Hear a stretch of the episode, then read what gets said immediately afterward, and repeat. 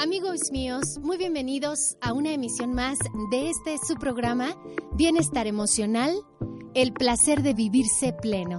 Soy Miroslava Ramírez, psicóloga, amiga de todos ustedes, encantada de traerles un tema más para el desarrollo armónico de su persona. El día de hoy estaremos platicando y dando tips sobre cómo construir un autoconcepto fuerte cómo construir nuestra autoestima.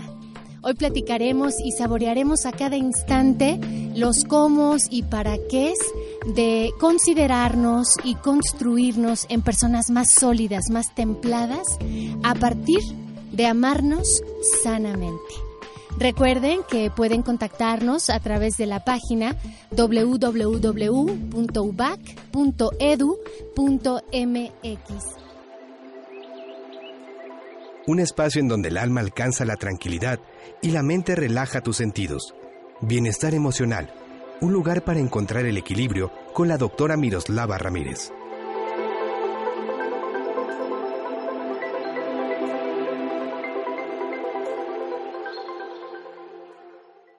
Amigos, recuerden que nuestro programa se lleva a cabo en tres secciones.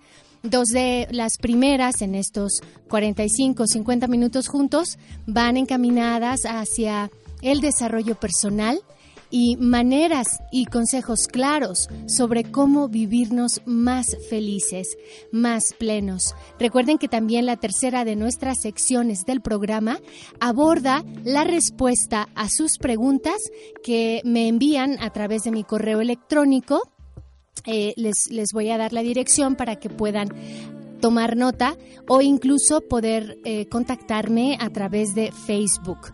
En, en, el correo electrónico ustedes pueden localizarme como psicóloga.miroslavaramírez.yahoo.com. Recuerden que no lleva MX. O a través de Facebook como Miroslava Ramírez o psicóloga Miroslava Ramírez. Ah, amigos, vamos a comenzar de lleno con esta oportunidad de ampliar nuestro conocimiento y nuestras ideas sobre cómo construir nuestra autoestima.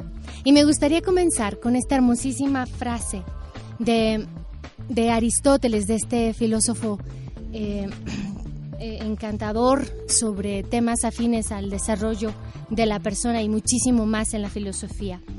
Pero ubiquemos. Somos lo que repetidamente hacemos. La excelencia entonces no es una acción, sino un hábito. La autoestima, amigos míos, es, es una experiencia. ¿Cómo podríamos definirlo para poder entenderlo? Siempre partir de un concepto claro nos permite ir en esa dirección. Bien, la autoestima entonces es esta sensación de vivirnos competentes para lidiar con los retos que nos presenta la vida.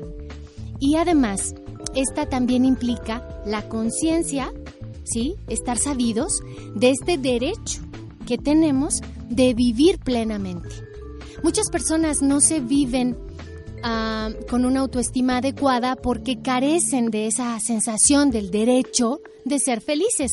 Es decir, no se creen capaces ni valiosos como para de verdad ejercer una vida plena o sentir gozo. La autoestima incluye elementos básicos que tenemos que tener muy presentes que tienen que ver con el autorrespeto y la eficacia. Eh, cuando somos eficaces, amigos, para de verdad aprender a amarnos, eh, somos personas que tenemos confianza en nosotras mismas, en nosotros mismos, personas que tenemos el miedo sometido, pero detectado. Esto quiere decir que somos eficaces al construir nuestra autoestima cuando somos capaces de aprender, de elegir, de dominar nuestros retos, de adaptarnos a los cambios y de tomar decisiones aunque no tengamos plena certeza de eh, lo que eh, va a proseguir. Cuando somos eficaces, entonces somos hábiles para pensar. Mm, cuando hablamos de aprender a amarnos, cuando hablamos de autoestima, también tenemos que hablar de autorrespeto. ¿Sí?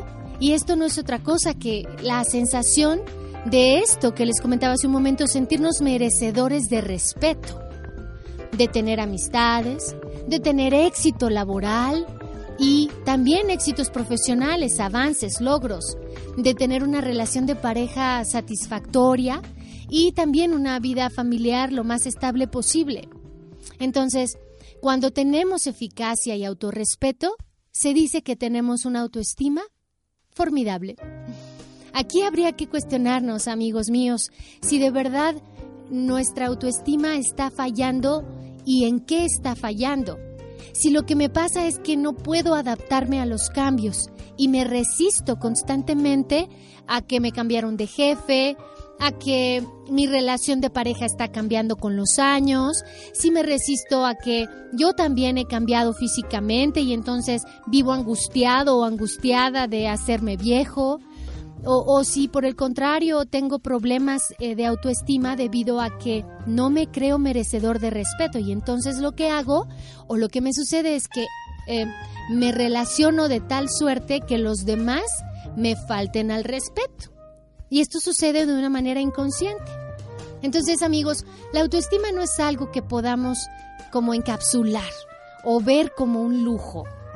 La autoestima es una pieza fundamental que tenemos que construir, pulir, eh, cuidar y estar manejando constantemente nuestras vidas. Así como le ponemos gasolina al automóvil, le tenemos que poner atención a nuestra autoestima. No podemos salir de casa cada día sin nuestra buena dosis de eficacia y autorrespeto. Amigos míos, hoy probablemente después del programa ustedes se decidan a ayudar a aquella persona que ustedes han identificado carente de estas características que acabo de mencionar. Cuando hablamos de autoestima, eh, tenemos que sentirnos gozosos de ubicar una manera de sentirnos más plenos, una manera de agudizar nuestros sentidos y asumir nuestra responsabilidad con nuestras sensaciones. No todos nacemos con una autoestima sólida.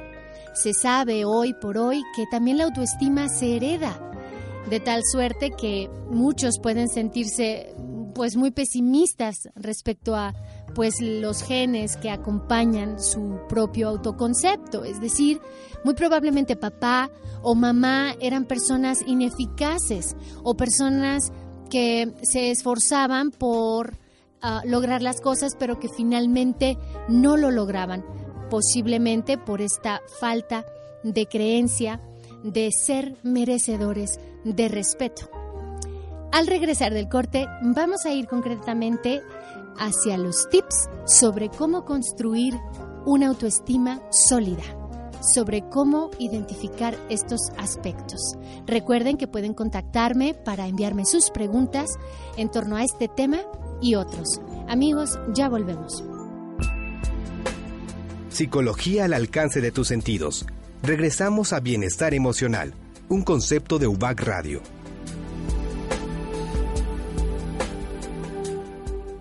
De regreso con ustedes en este su programa Bienestar Emocional, el placer de vivirse pleno.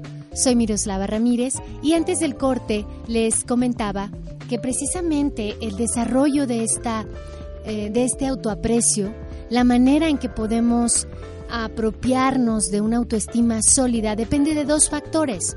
Uno de ellos, les comentaba, pues la herencia genética a la que no podemos renunciar. Pero la parte positiva para quienes no gozan de, muy buena influencia genética en esto de amarse, pues es los factores de crianza, ¿sí?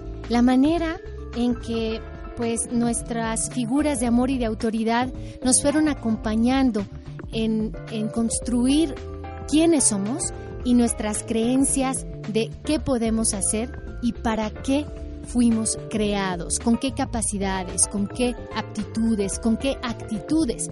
Y el cuidado que estos tuvieron para potenciarlas, identificarlas y accionarlas aunque de niños eh, dependemos precisamente de los adultos cercanos para ayudarnos a desarrollar esta autoestima, este código eh, moral y, hasta nuestro sentido de vida, porque entendamos que la, la, autoestima también dirige y conecta con el sentido que le damos a la vida. De tal suerte que cuando esta falla, cuando la autoestima es frágil, también las acciones y, y precisamente todo el repertorio de nuestras vivencias será directamente proporcional a la manera en que nos amamos.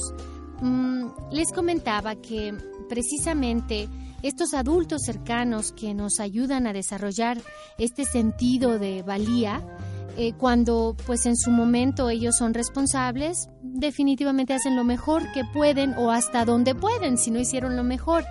Pero cuando somos adultos, queridos radioescuchas, somos responsables de ello. No basta con culpar. Tenemos el poder y tenemos que aplicarlo de desarrollar y fortalecer nuestra autoestima. Nadie está exento de tener que y de poder eh, fortalecer esta forma de autoaprecio y este pensamiento respecto a tu potencial. ¿sí? Tenemos el poder entonces y si no está ahí podemos hacerlo crecer, podemos hacer que emerja. Hacer esto en primera instancia puede parecer muy difícil para muchos, ¿verdad? Pero todos tenemos esta capacidad para construir y mantener nuestra autoestima por medio de nosotros mismos. ¿sí? Tenemos que hacer tres observaciones a nuestros pensamientos, a nuestras elecciones y a nuestras acciones. Si tus pensamientos son huecos o pesimistas o vives eh, rumiando lo negativo eh, del pasado, naturalmente que tus pensamientos no nos permitirán mm, tomar decisiones óptimas y por ende no llegaremos a actuar positivamente. Mm, diariamente se nos presentan oportunidades para incrementar estas em, opciones de fortalecer nuestra autoestima, pero respondamos ahora mismo a la pregunta de cómo construirla o cómo edificarla. Si, si lo que yo tengo son solo reminiscencias de un autoconcepto, la autoestima tiene básicamente seis pasos que te pueden ayudar. Ahí va el primero. Tenemos que vivir conscientemente, amigos y amigas. No vivir bajo el efecto de la niebla mental ¿eh? o de las malteadas mentales. No, no. Y, aparte, lo peor es que nos, nos autoinducimos esto. Tenemos que vivir conscientemente. Esto es pensar, comprometernos, dar un poquito más, no engañarnos, no buscar la ruta del mínimo esfuerzo y sentirnos competentes. Esto es algo que solo tú puedes hacer. Dos, acéptate a ti mismo. Debes ser el primero en aceptarte antes que buscar ser aceptado. Reconoce que todo lo que piensas, todo lo que sientes y todo lo que haces es parte de ti mismo, de ti misma. Aunque a veces no sea algo muy agradable o muy admirable, esto es lo que hay. Al reconocer tus errores los puedes aceptar como tuyos y por lo tanto podrías aprender de ellos y aprender significa cambiar. Aprender significa corregir. Quienes digan que las personas no cambiamos están negando una realidad que cambiar es corregir. Responsabilidad. Este es el punto número tres. Para sentirnos bien, es necesario aceptar que de nosotros y de nadie más depende nuestro bienestar. Recuerden esta famosa frase, amigos míos, nadie puede hacerte sentir mal sin tu consentimiento. Si aún no te sientes listo para poder coexistir con esta persona que te ofende, que te agrede, entonces busca espacio mientras te fortaleces y adquieres los recursos para poder ah, incluirte y relacionarte sin sentirte mal. Cuatro, asertividad. Em, para quienes no conocen mucho el término, pero después se van a enamorar de ello, yo lo sé, es la virtud de honrar y expresar adecuadamente tus necesidades es la capacidad para expresar tus deseos, tus valores, sin que los actúes. De verdad, el ser asertivo es lo opuesto a la timidez y a la aceptación pasiva de la vida. El asertivo no se conforma, busca los recursos y ejecuta en el camino del cambio. Para ser asertivo entonces necesitas identificar lo que quieres y luego expresar lo que sientes. Y, claro, esto te dirigirá naturalmente hacia una forma de comunicación más clara. 5. Tienes que vivir positivamente. Esto implica que utilices tus capacidades para alcanzar las metas que has elegido. Y para ello, obvio, necesitas ponerte retos, necesitas ponerte fechas. Es como esto de organizar nuestro comportamiento y, dándole como esta dirección, este foco. Es importante que te pongas metas a corto plazo porque, obvio, cada paso sirve de un peldaño para el siguiente. 6. Somos íntegros cuando nuestra conducta es congruente con lo que decimos. No hay nada más difícil y más psicológicamente dañino que ser uno y otro y otro en la misma persona. La integridad dice, tienes que ser congruente con los valores que tú sustentas. Si actúo contrariamente a lo que considero correcto, soy de verdad una persona que no va a caber fácilmente en los núcleos. Mis acciones chocan con mis valores, por lo tanto los demás van a percibir este mismo ruido psicológico y tenderán a excluirme o a alejarse de mí por este ruido psicológico inconsciente. Amigos, vamos a nuestra siguiente sección. Ya volvemos. Psicología al alcance de tus sentidos. Regresamos a Bienestar Emocional, un concepto de UBAC Radio.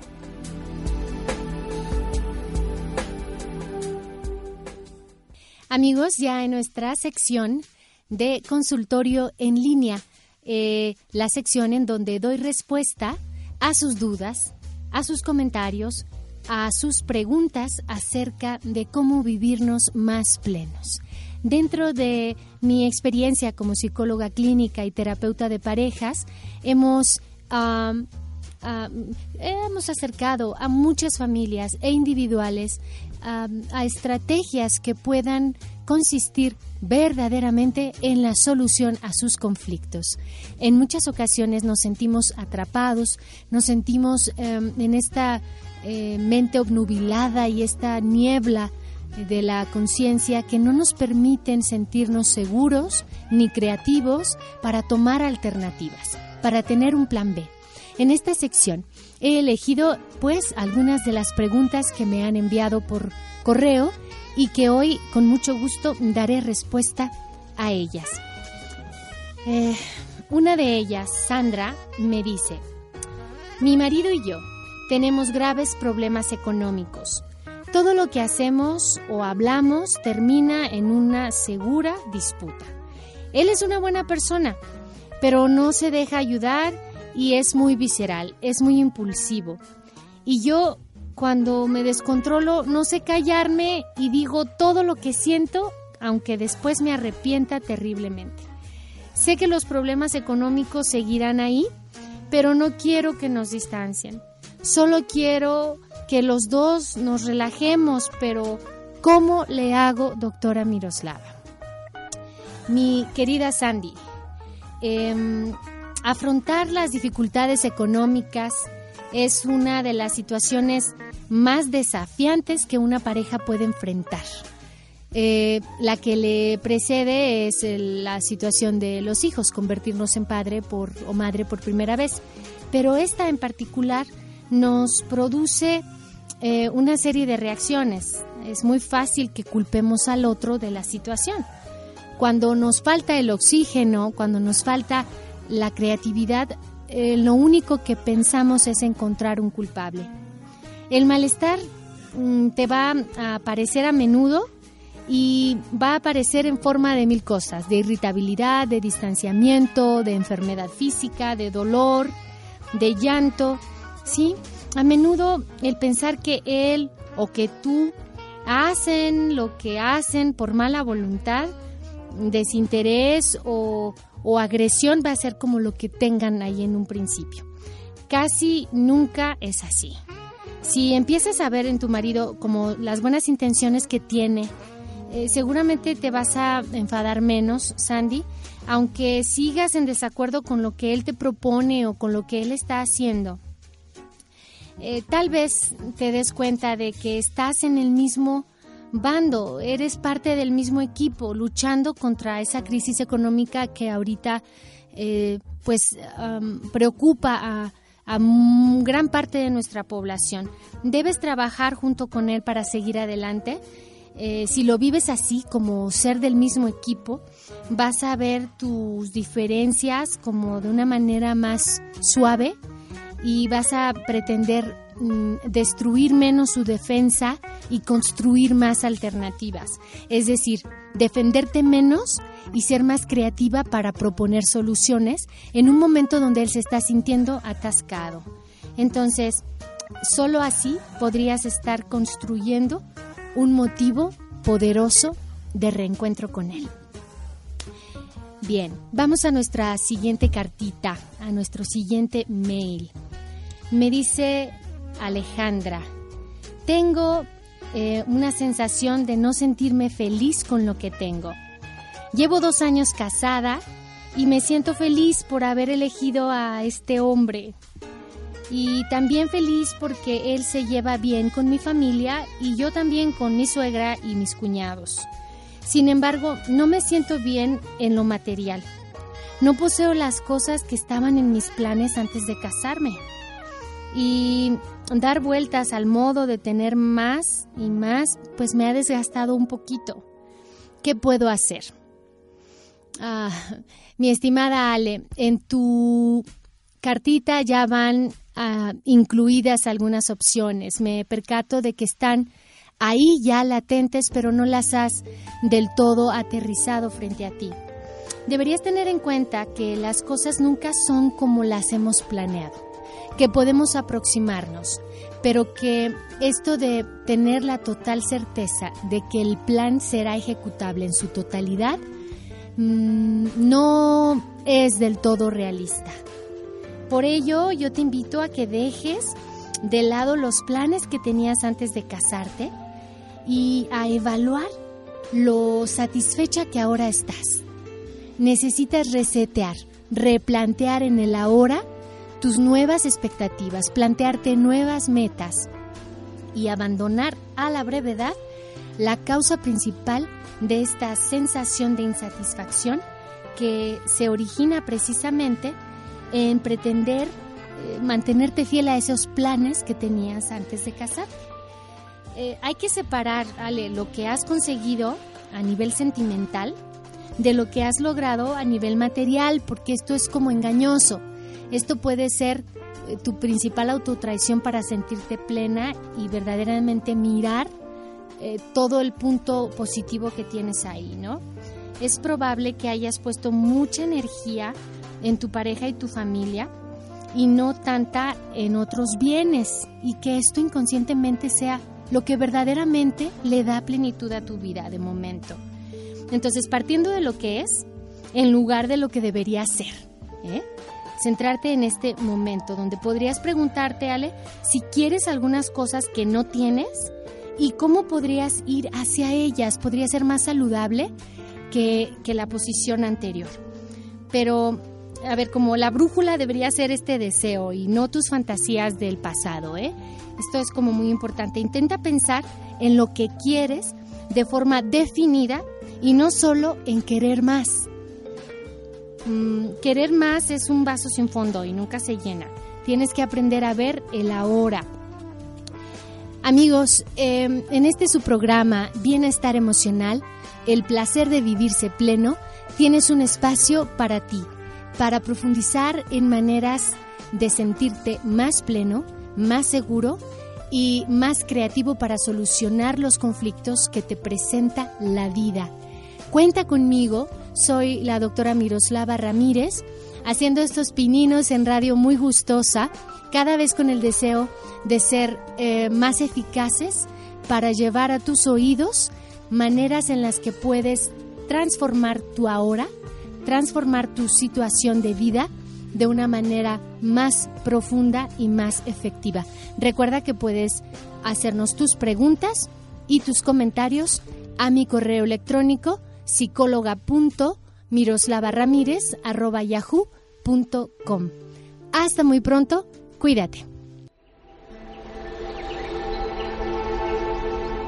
Gracias por escucharnos. Sintoniza a la doctora Miroslava Ramírez la próxima semana en Bienestar Emocional, tu espacio para encontrar el equilibrio en cuerpo, mente y espíritu.